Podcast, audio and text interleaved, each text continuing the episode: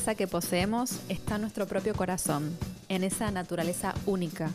En nuestro interior hay un universo sagrado y complejo que podemos acceder a él con solo cerrar los ojos y sentir nuestra propia esencia. Sin embargo, no siempre es fácil mirarnos, y esto hace que nos desconectemos de nosotros y de nuestra propia sabiduría. En este podcast vamos a estar hablando de las herramientas para que puedas conectar con vos y puedas vivir de forma más auténtica y alineada con tu propio corazón. Mi nombre es Marina Fianucci, soy psicóloga y me dedico a la práctica clínica de pacientes con una visión holística e integral. Acompáñame en esto, que es verdadera esencia. Te doy la bienvenida.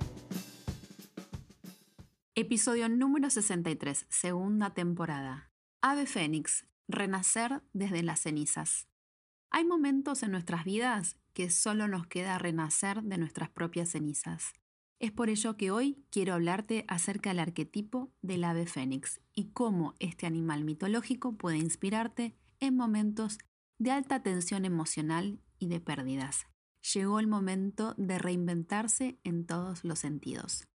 Si te interesa la temática, quédate escuchando que el episodio comienza así. Deja que las cosas se rompan, deja de forzarte por mantenerlas pegadas, deja que la gente se enoje, deja que te critiquen. Su reacción no es tu problema. Deja que todo se derrumbe y no te preocupes por el después. ¿A dónde iré? ¿Qué voy a hacer? Nadie se quedó sin refugio. Lo que está destinado a irse se irá de todos modos. Lo que tenga que quedarse seguirá siendo. Demasiado esfuerzo nunca es buena señal. Demasiado esfuerzo es signo de conflicto con el universo. Relaciones, trabajos, casas, amigos, grandes amores. Entrega todo al Creador y riega cuanto puedas. Ora, baila. Pero luego deja que florezca lo que debe y que las ocas cejas se arrastren solas. Lo que se va deja espacio para algo nuevo. Esas son las leyes universales. Y nunca, pero nunca pienses que no hay nada bueno para ti. Solo tienes que dejar de contener lo que hay que dejar ir. Solo cuando termine tu viaje, entonces terminarán las posibilidades. Pero hasta ese momento, deja que todo se derrumbe, deja ir, déjalo ser. Elizabeth Gilbert de Comer, Amar, Rezar. Ustedes saben que me encanta el libro y me encanta la peli. Es muy lindo este poema, me parece maravilloso. Y creo que viene justamente a ejemplificar lo que les quiero hablar hoy, que es del arquetipo del ave fénix. El ave fénix es una criatura tan carismática y llena de simbología que seguramente la conoces. Pero bueno, si no la conoces, te la presento si viste Harry Potter, vas a ver que Dumbledore tiene un ave fénix y se ve cómo renace sus cenizas. El ave fénix es una criatura justamente de... no existe, o sea, o mejor dicho, sí, es mitológica, no vamos a decir que no existe. Y Carl Jung, ustedes saben que amo a Jung, todo mi corazón, este psicoanalista que escribió eh, muchísimo y tiene un libro que se llama Símbolos de Transformación, y justamente dice que el ser humano y el ave fénix tienen muchas similitudes. A los psicoanalistas, sobre todo jungianos, les encanta lo arquetípico. A la psicología en general les encanta lo arquetípico, lo que justamente eh, nos conglomera como seres humanos que somos. Y esta emblemática criatura de fuego es capaz de elevarse majestuosamente desde las cenizas, desde su propia destrucción. O sea que es un ave que puede volar, que tiene alas grandes, una cola hermosa y que es capaz de justamente renacer desde sus propias cenizas. Cuando está a punto de morir, se prende fuego y se hace cenizas, y de esas cenizas vuelve a surgir. Y eso simboliza el poder de la resiliencia, esa capacidad inigualable que todos tenemos donde nos renovamos y somos seres mucho más fuertes, valientes y luminosos. Eh, el ave fénix se encuentra en la literatura en, muchísimas, em, en, muchísimos lugares, hasta en Egipto ya se hablaba del ave fénix. Y mm, de hecho, eh, en Egipto eh, se decía que el ave fénix moría y renacía, y renacía cada 500 años. Para los egipcios era una garza majestuosa que se llamaba Benu, que era asociada a las crecidas del Nilo, al sol y a la muerte, y explicaban que había nacido del árbol del bien y del mal. Y esta, vos fíjate que siempre están los opuestos, están en el mismo lugar. Como siempre decimos, el bien y el mal está dentro nuestro. Y mm, no se pueden separar, o sea, esta es la luz y la sombra. Esta criatura fantástica eh, entendía que era necesario renovarse cada cierto tiempo para adquirir mayor sabiduría y para ello seguía un proceso muy meticuloso. Se decía que volaba por todo Egipto, se construyó un nido con los elementos más bellos, ramas de canela, de roble, de nardos, de mirra, y después, una vez que acomodaba su nido, entonaba unas melodías muy bellas que los egipcios habían escuchado. Y Después de que entonaba esas melodías, se decía que se consumía por completo. Y tres días más tarde, el ave fénix renacía lleno de poder y de fuerza. Eh, y se decía que después de este proceso tomaba su nido y lo dejaba en el Heliópolis, que era el templo del sol, para iniciar un nuevo ciclo y ofrecer inspiración al pueblo egipcio. Mira qué lindo de hecho, en, las, en los frisos egipcios se ve este, este, este, esta garza enorme. Es que el ave fénix era como una garza en definitiva, se podría pensar así, ¿no es cierto?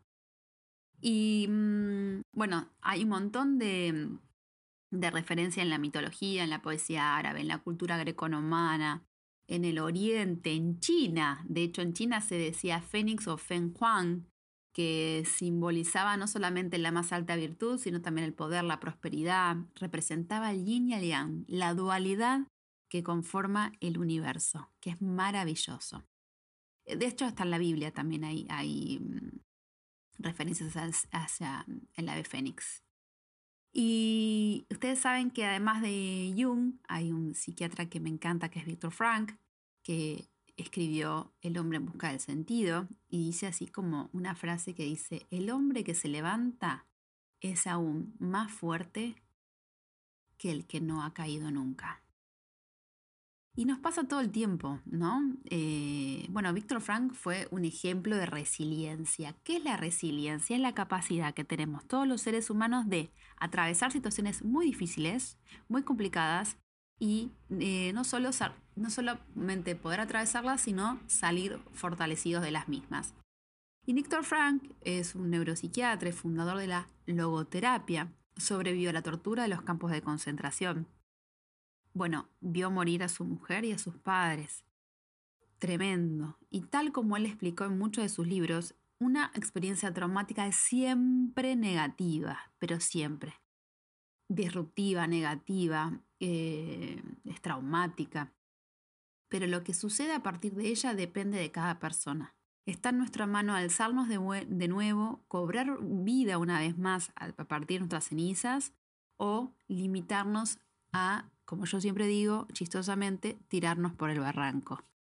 Eh, que más allá de este chiste, digamos, hay mucha gente que se deja estar. Hay mucha gente que se abandona. Hay mucha gente que no vive por pasión. Pase lo que te pase, siempre hay una opción de hacer algo. Siempre.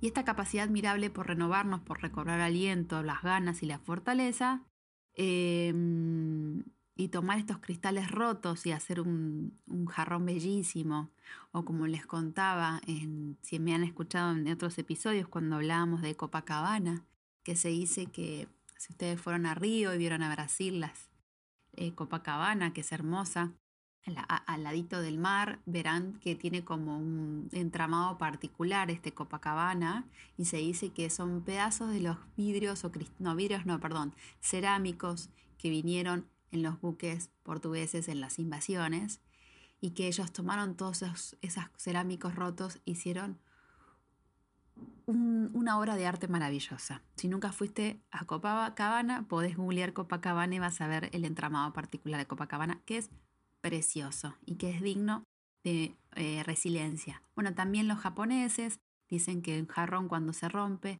lo mejor que podemos hacer es pegarlo y lo pegan con un pegamento en particular que queda dorado y que queda todo divino, como que ese jarrón tiene su sabiduría, ¿no? Por lo que le ha pasado en su vida.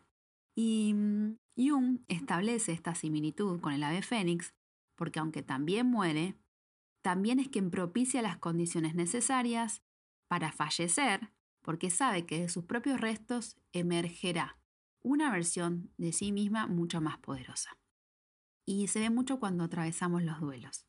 Los duelos eh, pueden ser por la pérdida de un trabajo, por la pérdida de una relación, por la pérdida de una persona, por la pérdida de condiciones que queríamos, que pensábamos estables. Es cuando de alguna manera se nos rompe todo y no tenemos otra opción que repararnos.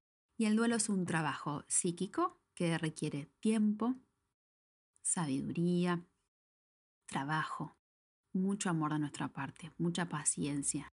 Que lo que se hace, que es un momento muy particular, que uno lo que tiene que hacer es descatectizar, o sea, quitarle la carga emocional a cada recuerdo y ponerla dentro nuestro. De modo que esa carga emocional vuelva a nuestro ser, para justamente tener mayor fortaleza y dejar lugar para lo nuevo de alguna manera. Pero para eso algo tiene que morir dentro nuestro. Y hay algo que me encanta sobre la resiliencia y lo quiero enlazar con la astrología, que es si conoces a Plutón y si conoces a la energía de Escorpio, que todos tenemos los signos dentro nuestro, porque somos una carta natal viva, todos tenemos un Plutón, hay que ver dónde está tu Plutón, el mío está en Escorpio, porque soy de la generación de Plutón en Escorpio.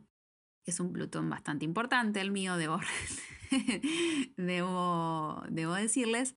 Y eh, Plutón, o la energía escorpiana, Plutón era el dios Hades, está representado por el dios Hades en, en la cultura griega, y que es el dios del inframundo, es el dios donde uno muere y también renace. Y la energía plutoniana, la energía escorpiana, es un poco como la de Fénix. tiene esa capacidad de, yo siempre digo, deep waters, aguas profundas, aguas empantanadas, donde de ese barro nace la flor de loto. La flor de loto o arquetipo de flor de loto para los em, hindúes tiene que ver con la flor de loto nace en barro, nace en situaciones oscuras, pero cuando una vez que sale, sale con todo su esplendor y no está manchada. Eso es lo loco, como que no salen sin ninguna mancha. Y al salir sin ninguna mancha, es, eh, se dice que, que somos como los seres humanos, cuando renacemos de, desde lugares muy oscuros o de procesos muy difíciles psicoemocionalmente. Yo creo que todos en nuestra vida pasamos por momentos difíciles, algunos más, otros menos. Y no vamos a hacer una comparación de quién sufrió más o quién sufrió menos, sino es qué hacemos con lo que nos pasa. Tenemos la capacidad para renacer de nuestras cenizas, tenemos la capacidad para la energía necesaria dentro nuestro, que lo único que tenemos que hacer es tomarla. Lo que pasa es que a veces el trabajo es muy doloroso, requiere mucho tiempo, mucha energía y mucho amor de nuestra parte. Mucha paciencia, tenernos paciencia en el proceso y saber que hay personas que demoran más y otras menos. Un duelo, para la psicología, un duelo normal se dice que dura entre 6 y 24 eh, meses. O sea, entre 6 meses y 2 años, más o menos. Hay gente que más, hay gente que menos. Depende de cada uno. Y puede ser el duelo por la, como te decía, por la pérdida de un trabajo de una pareja, Puede ser por la pérdida de un ser querido, de un animal que también es un ser querido, claramente. Eh, la pérdida de un trabajo, puede ser la pérdida de una condición, puede ser la pérdida de tu país también. Son todos procesos de duelo y de trabajo emocional. Entonces, en esos momentos necesitas tenerte paciencia y buscar cosas que te hagan sentir bien y saber que el duelo tiene distintas fases, que no todos pasamos las fases en forma matemática, que hay que tenerse paciencia, una es la negación, otra es eh, la fase del enojo, hasta que de alguna u otra manera llega la fase de aceptación. Y en esas fases es como una montaña rusa, hay momentos que nos vamos a sentir bárbaros, hay momentos que nos vamos a sentir normales y hay momentos que nos vamos a sentir muy mal. Cuando te sientas muy mal, date permiso para sentirte mal, date permiso para sentir lo que te pasa, y date permiso para pedir ayuda. Rodíate de gente que te haga sentir bien, hace actividades que te nutran, deja de darte con un caño, solta el rencor y busca ayuda profesional si así lo necesitas. Si no tenés una red social copada, búscate redes sociales copadas, personas comprometidas, personas más livianas, personas con las que quieren pasar el rato. A veces necesitamos gente con la, con la que tenemos que pasar el rato, no tenemos que hablar de filosofía o de las cosas que nos pasan. Bueno, busca y rodeate de gente que te haga sentir bien. Como siempre les digo, gracias por estar del otro lado, gracias por escucharme. Me pueden seguir por mis canales digitales, Verdadera Esencia Psicología es mi Instagram, www.verdaderaesencia.com.ar. Es mi página web. Si te gustó este episodio, por favor, no dejes de colocarme tus cinco estrellas como calificación para que Spotify me visualice mucho más y mi mensaje llegue a más personas. Gracias, honro tu camino, honro tu proceso y que tengas una maravillosa vida.